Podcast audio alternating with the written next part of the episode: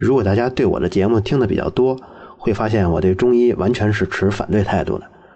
我也做过很多期揭露中医的伪科学，几乎每一期这样的节目都会招致大量的批评，有些甚至是谩骂跟人身攻击。但是我发现，好像你们两个似乎在节目中很少谈到中医，汪老师还偶尔提那么一两句，间接表明一下对中医的反感。平哥是几乎从不碰这个话题，今天我非得把你们拉下水。这绝对是当今兄弟反目、割袍断义的第一话题。看来今天我们是要捅娄子了。唉，我先抛砖引玉吧。我说说我是怎么产生反中医的思想的。最早是从零六年那会儿，我看了凤凰卫视的有一期《医虎一席谈》，那期叫做《反伪科学是否可以叫停》。在那集当中呢，是方舟子、司马南反方，另一方正方是很多老科学家。但是有一个老头，他挑头说自己可以预测地震，然后还给各科学研究机构写信。那期的争论后来特别的激烈，台下的观众有一些都已经压不住火了，就是被方舟子跟司马南气的，坐在台下就开始骂。有一个台下助威的老科学家，那应该是台上这些嘉宾的朋友，他在跟方舟子争论的时候，甚至都得现场吃降压药。我当时看的也挺气的。正方那些老头一看就是兢兢业业搞了一辈子科研的老科学家们，而方舟子跟司马南呢，就看上去就不太尊重对方，而且还用各种方式揭露，甚至说有点调侃的意思。我当时就想找一些方舟子言论中的错误。后来我在搜集资料的时候，又发现了接下来一期《一虎一席谈》，说的是中医还能信任吗？我又给看了，结果连同我找的资料汇总再一看，我发现。方舟子说的都是对的，而且另外一个震撼到我的就是那期中医还能信任吗？当然之前这视频都是免费的，现在您要在凤凰视频上搜这个，您得 VIP 或者是花两块钱才能看了。对我震撼的是什么？因为我们家从来就是看中医、信中医，从小到大我就是喝中药，就是那种汤药啊。虽然我不信什么阴阳五行，但是也从没有想到原来中药行业有这么混乱。看了那期节目以后，我再回想第一次把我弄得也很生气的那个视频，我相信每一个不知情的人看了也一样会生气的。方舟子跟司马南多少对那些曾经的科研工作者有一些不屑跟特别强烈的否定，所以初次看的时候肯定会被那些曾经的科学工作者现在还在认真执着的那种劲儿所感染。可是科学精神里这些情感因素是多余的。一个人他声称可以预测地震了，那不论他的态度有多认真、多诚恳，都说明他的愚昧。昨天我收到一个听众的评论，说非常感谢我做的关于反中医方面的内容，因为他的母亲有风湿，去了正经的三甲医院开了药以后没有按时按量吃，然后就去其他的中医院瞧，拖到后来越来越严重，他就集中听了我之前播的那些反中医的内容，回到家以后力劝母亲。遵守医嘱，两个多月以后，风湿的症状终于完全消失了。我倒不是说这一个例子能怎么样怎么样，我是觉得咱们做科普节目能把科学思维传播出去，这可能是节目最有贡献的地方。汪老师，你看过中医没有？我当然也是看过中医的了。我记得很小的时候，家里的中药肯定是比西药多的。我的父母和祖父母们生病，大多数情况下呢，都是喝中药的。从小也就耳濡目染，自然是对中医深信不疑。那么等到我稍稍有了一点文化知识，更是对中医的各种祖传秘方是深信不疑。尤其是对中医理论的博大精深，那只能是仰视了。而且呢，又开始从课本上知道了像什么扁鹊啊、华佗啊、李时珍啊等等古代神医的故事，那就更是充满了民族自豪感。像《黄帝内经》《本草纲目》这样的经典，虽然我没有读过。但是我绝对相信这些书是精深无比的秘籍，这种感情一直延续到大学毕业。二零零三年，我得了一次面瘫，仁济医院的神经内科的门诊呢就给我开了一点强敌松，让我注意休息就完了。但是面瘫大家知道是很痛苦的，我当然是想早点好，于是呢我就去看中医，从网上搜，向朋友打听等等，我跑到过一个所谓的中医世家那里敷一种膏药，敷了有一个月，花了上万块钱。也不见好，当然我的心里呢就有了一些怨言。然后呢，我又去扎针灸和放血，也几乎没有效果。这就让我对这些所谓的老中医就开始不满啊！在收到我的钱之前呢，牛皮吹的是一个比一个响。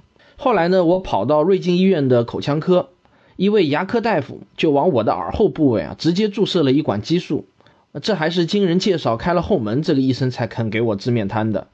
结果打了两针后呢，有一天早晨嘴角居然能轻微的抽动了，医生就说不用再打针了，很快就好。果然，两周后我就痊愈了。这次经历就让我开始觉得，现在的很多所谓的名中医大都是浪得虚名，其实呢很多是骗子。但此时的我还是相信有真正的名中医，只是呢我运气不大好，要么呢他们是失传了，要么呢就是深藏不露。但高手呢还是有的。中医的阴阳五行、经络穴位的理论，我还是相信的，只不过是现代科学还不够发达，证明不了罢了。然后到了二零零八年，我看到了方舟子的那本批评中医、反中医的书，在中国是很罕见的。看到这个题目呢，我就毫不犹豫的买了。方舟子的这本书让我立刻就产生了共鸣，因为他的论证方法和我当时逐步开始形成的科学精神是完全吻合的。看完这本书，中医的所有理论瞬间在我心中自然而然的全面崩塌了。而且读了这本书，再加上查阅一些资料，我马上就明白了，原来啊，这个面瘫本来就是治愈性的疾病，百分之九十九点六的人会在一到两个月内自动痊愈，什么药都不用吃。人家美国人早就有了海量的统计数据，而我不幸呢是三个月才好的，所以头两个月给我治疗的名中医也算是他们倒霉。但是我这种人还不到百分之零点四。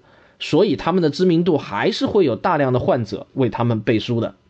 我心中就想，靠治疗面瘫挣钱还真是挺容易的，给病人每天吃糖丸或者抽他们耳光，告诉他们这是特效，基本上也是百治百灵的。这个时候的我呢，就对中医的很多说法就开始反感了，比如说上火，比如说这个虚那个虚，这个旺那个旺的。随着受自然科学思想的不断熏陶。我就对既不能定性也不能定量的各种中医里面的名称是越来越反感。不过呢，在那个时候，我还是会经常说我反中医，但不反中药。汤药我虽然是不吃了，但中成药还是吃的。我还是相信慢性病用中西医结合的方式来治疗会更有效。我支持方舟子的废医验药说。在这之后，我对中西医的辩论就开始兴趣陡增。凡是有机会，我都会看一些正反方辩论的文字、音频、视频等等。你刚才提到的那个一虎一席谈的那个节目，我也看了，但我当时就已经是站在方舟子这边了。在这个过程中，我也开始越来越多的系统的去了解中医理论的完整表达方式。不过呢，说起来还真有点不可思议，我是直到最近才从你的节目中知道了《拍砖中医》这本书，然后我马上就在网易云阅读上花了三块钱把这本书给读完了。我对这个作者棒棒医生是大为敬佩啊，因为他的文章是真正的引经据典、力透纸背。经常有中医的拥护者会说，不懂中医就没有发言权，没看过中医经典，你不要瞎评论。我呢是同意这个观点的，这也是我为什么从来不在网上发表专门的反中医文章的原因，因为我没有读过中医经典，怕自己闹笑话嘛。但棒棒医生不同。他的中医经典阅读量和理解力恐怕能超过在世的大多数所谓的名中医，那种文化素养极差、连古文都不懂的民间老中医那就更别提了。所以在棒棒医生面前，没有中医粉敢质问他：“你学过中医吗？”相反，他倒是可以质问很多中医：“你认真看过中医的四大经典了吗？”所以，棒棒医生的文章对我影响很大。我自己不学医，但是不妨碍我判断谁的文章更有理有据。也是受到棒棒医生的影响，呃，也是受到了这个棒棒医生的影响，才让我有勇气今天在这里谈论这个割袍断义的第一话题。今天也是我第一次公开的阐述我对中医的态度。我从对中医开始产生怀疑到今天也有十多年了。经过这十多年不间断的吸收各方面的知识，我现在对中医的总体态度是。古代中医理论都是建立在朴素的经验和思辨玄想的基础上的，而所谓的现代中医理论，则是生搬硬套、牵强附会的，在古代中医理论上包了一层现代医学的术语，但也仅仅是一些术语而已。中药中的汤药，我是坚决不喝的，有害无益。各种中医理论指导下的保健养生品，我认为全都是骗钱的。正规医院里面的中成药，我能不吃尽量不吃。二零零七年以前批的中成药更是不能吃。目前没有一款中成药被现代医学严格证明有效，而且毒副作用是可控的。有些呢或许是有疗效的，但是毒副作用不明，风险很高。西药没法治的病，中成药也没法治；西医治不好的病，中医更治不好。治线性的疾病不治也能好，这就是我对中医的个人观点啊！我想再强调一下，我呢并没有想说服你跟我一样，我只是想表达我的个人观点而已。平哥，该你了，躲呢是躲不过的。今天呢，咱们是一定要站队了。来，我给你打伞。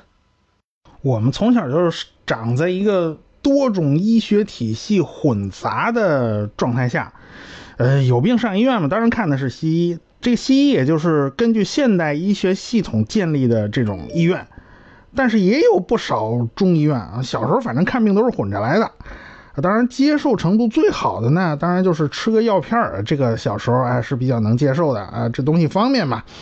但是看见中药那汤剂啊，我就开始头疼啊。过去一感冒，我妈就给我冲一大碗板蓝根呐，我看着都怕。那那更苦更难吃的那些个中药就甭提了，反正。我就发现啊，这这东西对感冒都没什么明显效果。当然了，最怕的还不是吃中药，最怕的是打针啊！小时候一打针就哇哇哭个不停。总之呢，我们从小就不在乎什么医学体系，这全是混着来的。那西医好用就用西医，中医好用就用中医。过去并没感到什么不妥，但是现在呢，慢慢质疑啊，乃至反对中医的声音呢，就越来越显著。我想呢，这个问题还是跟整体素质的提高呢是有关系的。现在我们对医疗服务的要求啊，也都是变得比以前高得多。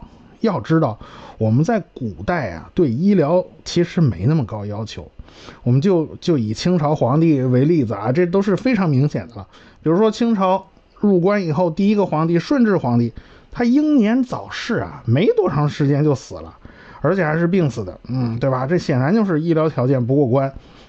那康熙更麻烦，他从小就得天花，那一脸麻子，好歹他把命保住了，是吧？而且还获得了对天花的这个免疫力，这就很不容易了。这也是成了他能够继位当皇帝的一个关键性关键性因素嘛。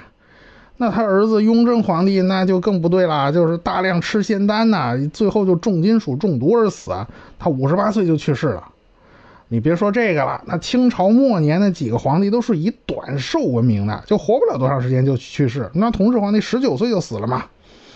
按理说这些皇帝应该享受最优越的医疗服务了，是不是？那可是不正常死亡的皇帝就非常多，皇子皇孙更别提了，那夭折就是一大片。那我们想象得出来吗？那朝廷里面这医患矛盾，这这个严重不严重啊？啊，你这皇上你都给看不好啊？那是不是像传说的一样，病治不好咱就把大夫杀了呢？他不是，因为啊，大家都容忍了啊，大家都觉得这是应该的。因为在古代，那治好了病是奇迹啊，那治不好是正常的。所以皇上他们家呢，也不会太苛责这帮太医院里面的医生不中用啊。古代医疗它就是个这个水平。从这儿我们也能看出来啊，就不是我们想象的那么我们古代的医学有多么厉害，不是的，完全不是这个样子。可见中医在历史上并不是那么辉煌优越的，所以包括中医在内的这些古代医学啊，基本上就是那个时候整体技术水平的一个体现。你不可能脱离那个时代的技术水平啊。你比如说，你看病的手段，你只有望闻问切嘛。那你能看到多少东西啊？你看到的东西也就少得可怜呢。你没发明显微镜，那你当然就不知道微生物是存在的。你你想找应对措施，你怎么办呢？你只能瞎蒙啊，对吧？你没有 B 超透视嘛？那人体内部脏器你根本就看不到啊。而且你没有现代的化学工业，你怎么把那些药物提纯呢？而且你没有办法解决那药物大批量生产。哎，所以很多中医就说我们是个性化配药啊，我们所有药药品都是那个啊，现场抓抓了以后自己回去煎。是啊，这也不是中医他们愿意的，他没办法，他只能这么干嘛，对吧？你到现在了，你还打算用这种简单原始的方法吗？这种简单原始的方法还能不能适应你的要求啊？你的现在的话的生活又是怎么样的？它显然对不上嘛。哎，一直到二十世纪中期啊，上世纪都四十年代、五十年代了，我国还有大量的那种接生婆，连净水洗手的重要性他都不知道，不知道有多少产妇、有多少准妈妈就倒在了这道关口之上，因为传统的缘故嘛，我们中国人都自己的文化都很自豪啊。所以，我们现在的医疗保健系统都是一个混杂状态啊，中医啊，你要继续发扬光大，西医这都管用啊，它就不能缺了西医，所以全是混着的。哎，我们从小就默认啊，他们都属于科学，但你仔细去分辨一下，你会发现它根本就不是一回事儿。现在的中医理论体系，你无论叫它朴素的哲学也好。或者你认为它啊过去伟大光荣啊，那你认为它是非物质文化遗产也好，但是明确一点，它不属于现代科学体系。哎，我们从小都习惯这种环境了，你要彻底否定这个从小培养起来的这个认知啊，那很难很难呀。特别是那些年岁大的啊，现在人对医疗的要求普遍都很高啊，也都非常关心自己的健康问题啊。这时候呢，这个人呢就开始分化了，一部分老年人，比如说我妈，她她就特别喜欢这个养生啊、保健呐这种概念，哎，所以你看到大量的垃圾保健品到处横行，哎，还有一部分呢就是年轻人啦，他对现代科学体系的认知呢有有一定的了解了，所以他就开始对过去的医学进行质疑了。小时候吃的那些中药，现在看看啊，好像我是不怎不敢再往嘴里送啊，因为那成分根本就一锅粥啊，而且一部分祖传秘方，人家根本就不透露具体成分，我吃到嘴里的是什么东西，我压根就不知道。这对于我这样一个现代人来讲，一个现代接受过现代科学教育的人来讲，我是不能忍受的。我凭什么我吃进我嘴里的东西，我都压根不清楚它是什么玩意儿？另一方面啊，那副作用呢？副作用我看很多药都写着尚不明确，耶，我你说我什么都不知道，我就往嘴里吃啊？那我是不行的呀！哎，你别说这种成药啊，要是现抓那种中草药，我更不敢吃啊，啊，对吧？那难吃是很重要的一方面，那实在太难吃了啊！更重要的它是不安全嘛。所以我所指的对医疗服务的要求提高。就在于此啊！过去医疗条件有限，没那么多讲究啊，这这个有个药就不错了啊！你爬雪山过草地的时候，你有个草药治治也就可以了。但现在不行啊，对吧？现在不是那个时代了呀！我作为一个人来讲，我不是小白鼠哎，我不能拿自己的健康去冒这种不必要的风险。从我们三个人的经历看。相同的地方是对中医和科学思想了解的越多，就觉得中医是个不靠谱的。我是这么看中医的，即便这是一种医学，我们也应该叫它为中国古代医学。有些人说中医也是与时俱进的呀，这我也不否认。但中医的与时俱进跟其他学科分支的与时俱进有很大的不一样。一个是它的与时俱进几乎是没有从内部纠错机制产生出来的。它自身是很难出现否定自己，并且诞生出新理论的机制。它的改进大都是被现代科学的证据倒逼出来的。比如说像马兜铃酸的严重的肾毒性，它是在实在瞒不住了之后才换了药方。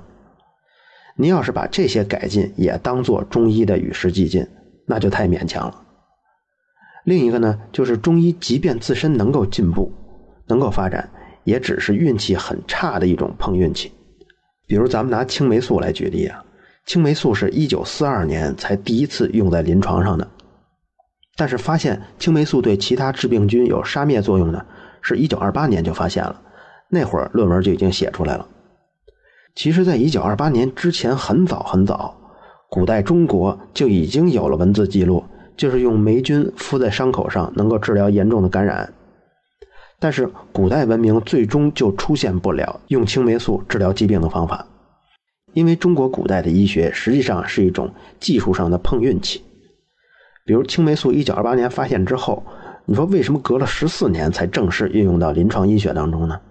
他第一篇论文发出来的时候，也是因为那个科学家运气比较好，当他在用其他的青霉菌给病人尝试治疗的时候，就治疗不了感染。他的好运气就只有他去法国度了一个暑假，回来时候培养皿中长出的那株青霉菌，只有那个有杀菌作用，让他瞎猫碰死耗子碰着了。其他的青霉素，他之后在试验的时候一点治疗效果都没有。这结果一放就放了十多年，到了十多年后，二战开打了，这时候受伤的人和需要手术的人急剧增加，当时英国就被逼迫着寻找各种治疗感染的方法，这才又翻出十几年前的青霉素。然后用培养皿培养，用染色剂染色，用显微镜观测。十四年前，一毫升只有四个单位的青霉素，后来翻遍了各种发霉的物质，终于检测到有一种可用的，是一种哈密瓜上产生的青霉素，它一毫升可以产生二百五十个单位。然后就利用这种植株，再给它诱导它的突变，最终筛选出了一株每毫升可以产生五万个单位的青霉素。这才让当初这种时而有效、时而无效的东西，变成了可以治疗细菌感染的东西。而您看，怎么用培养皿培养细菌，怎么给细菌染色，光学跟显微镜的发展，还有生物技术中诱导突变的方法，还有如何测量青霉素中单位剂量，这些环环相扣的技术，都是在成体系的科学基础上才能完成的，才能把之前的好运气利用上。一千多年前，中国人也一样站在了发现青霉素的起跑线上。可是过了一千年都没有任何进展，就是这个原因。中国在很长一段时间里头都是有技术没科学的状态，中医也是如此。汪老师，你对中医疗效的问题怎么看呢？中药和中成药为什么会让人觉得有时候是挺有效果的？我呢对这个问题呢总结了五种情况。第一种是中成药里面明着或者暗着掺入的西药成分起的效果，比如常见的维 C 银翘片中真正起作用的是扑尔敏和扑热息痛，消渴丸中真正起作用的是格列本脲。这种西药成分降糖效果是很强，但是呢毒副作用也很大，都快被西方淘汰掉了。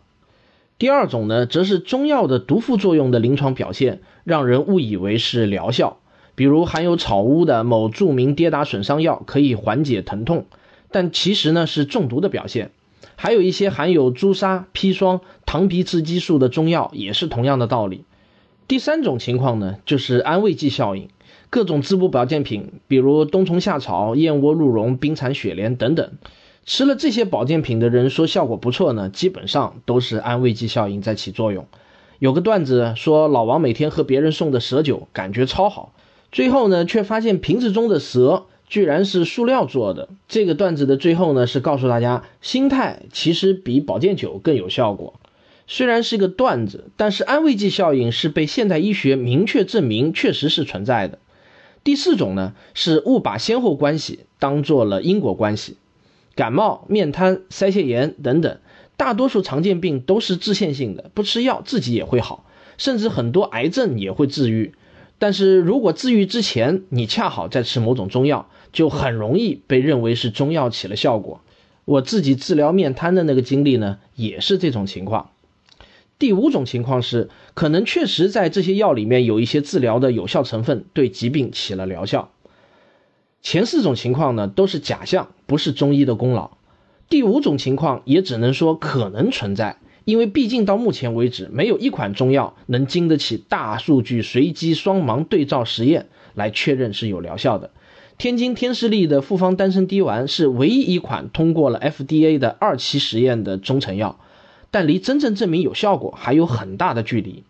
即便有几款中药确实是有疗效的，那也不是中医理论的功劳。那么多的药方，就是蒙也总能蒙对几个吧。最后呢，还是得在现代医学的理论指导下，用现代的方法提取出有效成分，才能做成最终靠谱的、能明确知道毒副作用的放心药。这就好像屠呦呦用现代医学的方法提取青蒿素一样。你要说到中药，我我还要提另外一个方面的事儿。哎，这是大家在讨论有关中医的时候呢，呃，往往这个都不是重点，但是我觉得这东西很重要啊。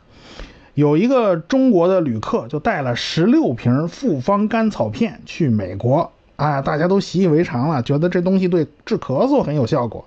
结果到了人家美国机场，人家警察不由分说就给摁翻在地，关了小黑屋，啊，而且最后的处罚是五年不许进美国。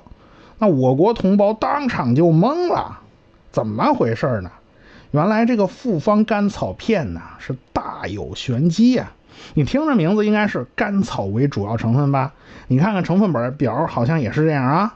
什么甘草净膏粉一百一十二毫克，阿片粉四毫克，樟脑两毫克，八角茴香油两毫克，苯甲酸钠两毫克。哎，你看着好像这个甘草净膏粉是主要成分嘛，占了那么大头，其他的只是零头啊。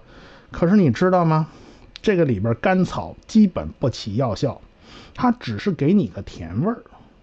真正起作用的成分是什么呢？是这个阿片粉。这个阿片呢，说着好听啊，其实就是鸦片呢，只不过是换了一个另外的翻译方法而已啊。他不敢直接叫这个名字，这鸦片这个名字太臭了，对吧？它这个原理就是靠轻微的麻痹神经啊，暂时。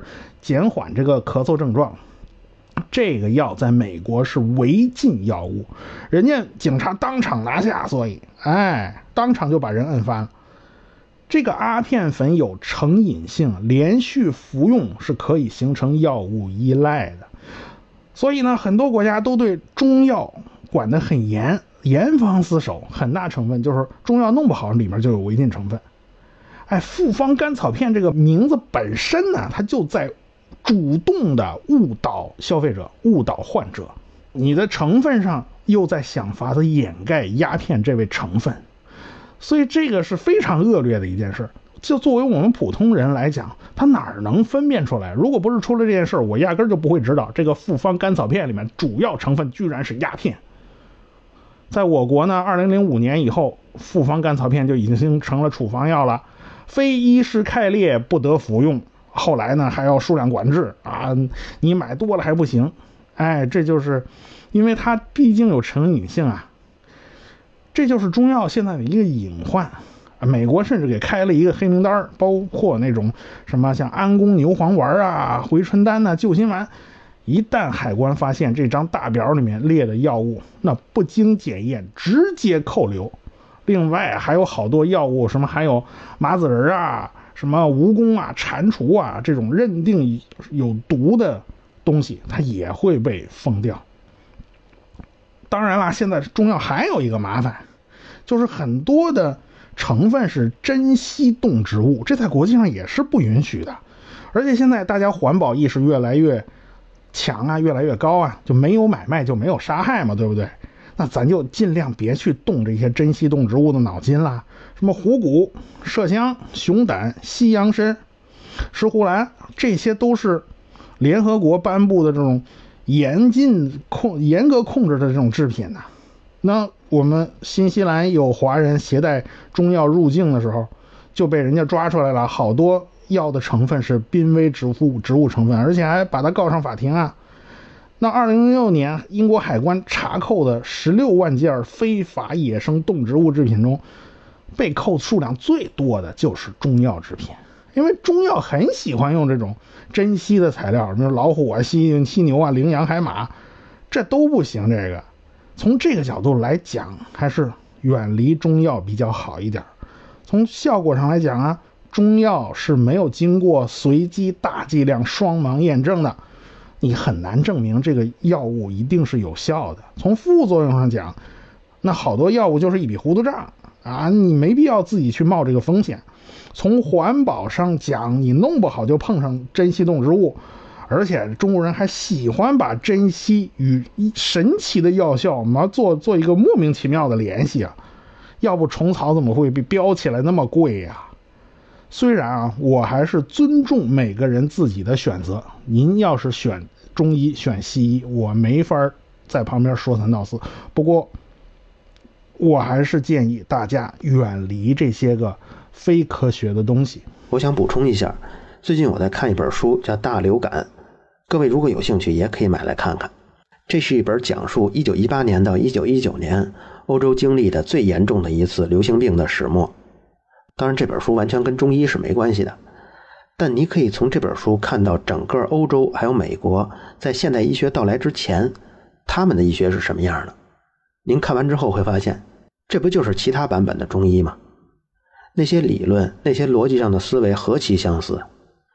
恕我直言，如果有人觉得中医理论伟大，那更多是因为您不了解世界其他民族的古代医学是什么样的，更不了解现代医学的伟大之处在哪儿。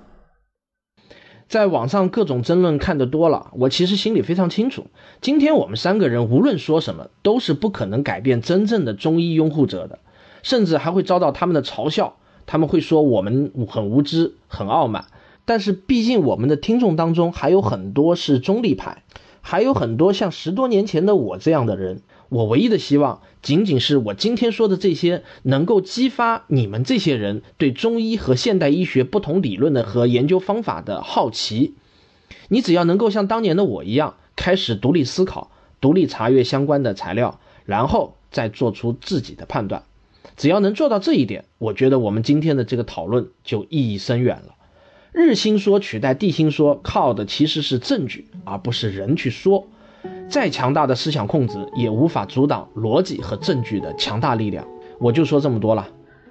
感谢二位今天终于被我拉下水了，以后我就不是一个人反中医了。不过希望二位做好被口水淹没的心理准备。这个话题很容易导致一些听众激烈的情绪反应。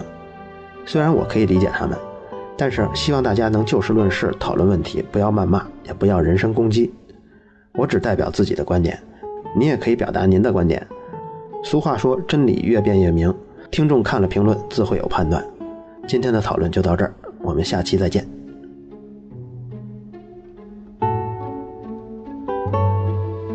我是卓老板，我是吴英明，我是王杰，我们是科学声音。